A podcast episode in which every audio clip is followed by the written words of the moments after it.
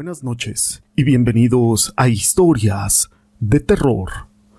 Para mí es un gusto poder saludarlos una vez más y llegar a todos ustedes como cada noche con una historia. En algunas culturas existe la superstición de que cuando alguien te hace una fotografía y esa fotografía es instantánea, se apropia no solamente de la imagen de la persona, sino también de su alma. Durante mucho tiempo pensé que esta superstición solamente tenía un origen en la ignorancia más oscura. Ahora, en cambio, siento que esta superstición no está tan mal encaminada y que quizás, tal vez con alguna fotografía que alguien nos puede hacer de alguna manera, nos pueden despojar de algo que hay dentro de nosotros. Pero todo esto no es relevante sin una historia. Mi nombre es José Llamas y te presento.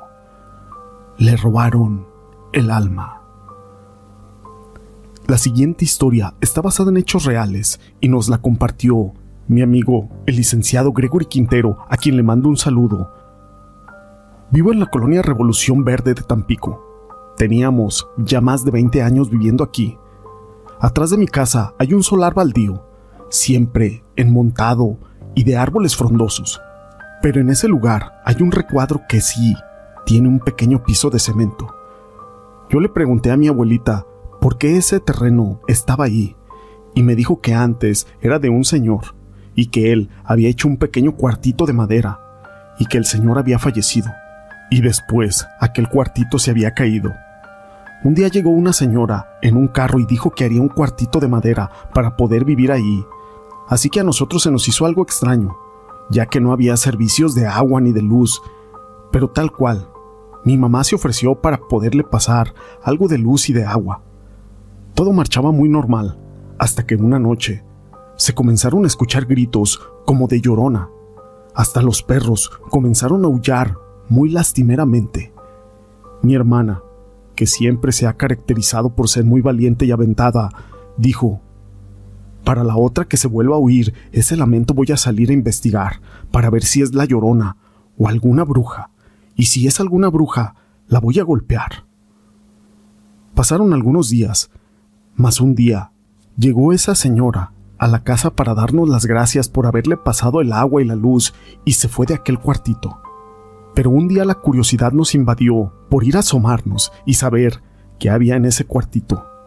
Yo la verdad no me animé, pero mi hermana dijo, yo sí voy a ir. A mí me hacen los mandados. Es más, deja que se vuelva a escuchar y yo misma iré para ver qué hay en ese cuartito. Una vez más, se comenzaron a oír aquellos lamentos y mi hermana dijo, Vente, acompáñame porque voy a ir a meterme para ver de una vez por todas qué es lo que grita ahí. Yo le dije, yo no voy a ir, ni loca, me meto ahí. Pues me dijo, espérate tantito, ahorita van a ver de una vez. Yo me quedo afuera, fueron mis últimas palabras cuando mi hermana entró se veía una luz que salía del cuartito y yo solo grité, Amanda, Amanda, ¿estás bien? Pero Amanda salió blanca, con la mirada perdida, y solo alcanzó a decir, Vámonos. Al siguiente día, no se quería levantar y yo no le dije a nadie lo que había pasado. Mi hermana poco a poco dejó de comer, de hablar, de caminar y solo se la pasaba acostada con la mirada perdida. Cuando estábamos a solas, yo le decía, Amanda, hermana, dime qué fue lo que viste. Pero ella no me contestaba, ni siquiera me hacía caso. La llevamos con médicos y nada, no podían sanarla. Yo ya no pude más y tuve que decir todo lo que había pasado. Mi madre en ese momento se puso histérica y dijo que por qué nos habíamos ido a asomar a ese lugar. La llevamos con algunos curanderos psíquicos y brujos, pero nadie pudo ayudarla. Solo decían que estaba asustada, pero nadie la curaba.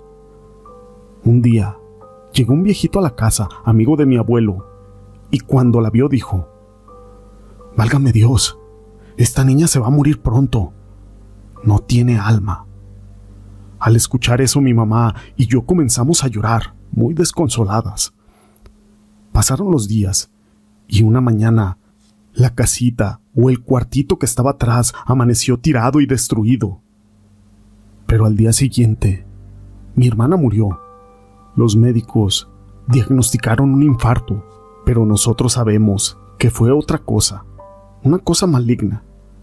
Hoy en día en la familia ya no hablamos de ese tema para nada, pero hoy, en esta noche, yo quise compartir esta historia para que los que nos estén escuchando nunca reten a seres que no son de este mundo. Esta historia es anónima, pero como les dije, estos hechos fueron investigados por el licenciado Gregory Quintero. Pero acerca de almas, existen muchísimas historias, como la que a continuación les voy a contar y que lleva por nombre La chica del puente. Hace algunos años, la situación delictiva era fuerte y los jóvenes a veces no miden los peligros y eso trae consecuencias. Cierta noche una chica regresaba de una fiesta. Venía acompañada de un joven. Así que se pararon a platicar a un lado del barandal del puente Anáhuac. De pronto, a lo lejos se vio que venían aproximándose unos carros y se venían correteando y echando balazos, a lo cual una de ellas alcanzó la cabeza de esa chica, lo que hizo que cayera al agua. Su amigo quiso auxiliarla, pero no pudo. Más personas al escuchar el alboroto salieron, pero no pudieron alcanzarla. La corriente estaba algo fuerte y pudieron localizarla. Hasta el día siguiente fue cuando apareció su cuerpo.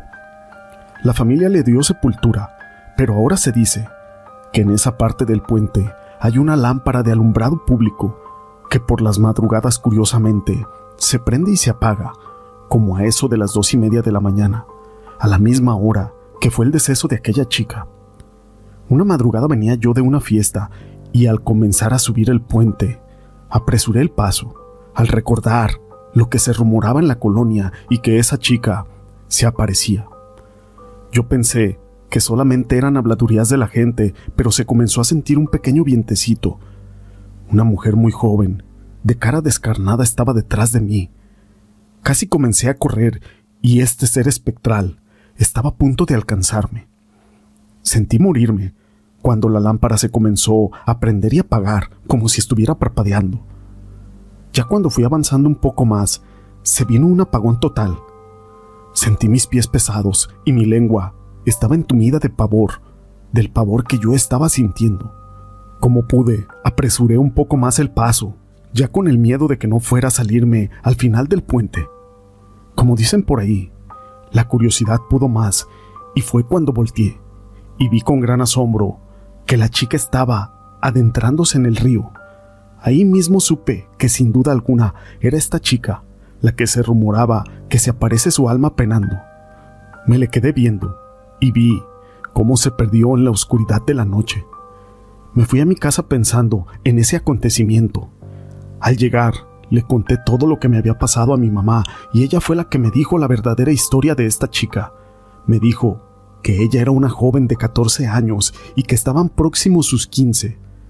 Pero lamentablemente no llegó a su fiesta por ocurrirle este trágico accidente. Me dijo que hay otras personas que también la han visto y que la lámpara se apaga unos minutos a las 2.30 de la mañana. Yo la vi y sé que eso que se rumora de las apariciones de esa chica es real. Así que si tú llegas a pasar a esa hora por el puente de Congregación Anáhuac, piénsalo dos veces, ya que es muy probable que la lámpara se apague y esta es la señal para que veas a la chica del rostro descarnado. Estos hechos fueron investigados por el licenciado Gregory Quintero y estas historias las quise compartir con ustedes. Si les han gustado, déjenme su pulgar arriba, no olviden en dejar sus comentarios y gracias por ser parte de este canal.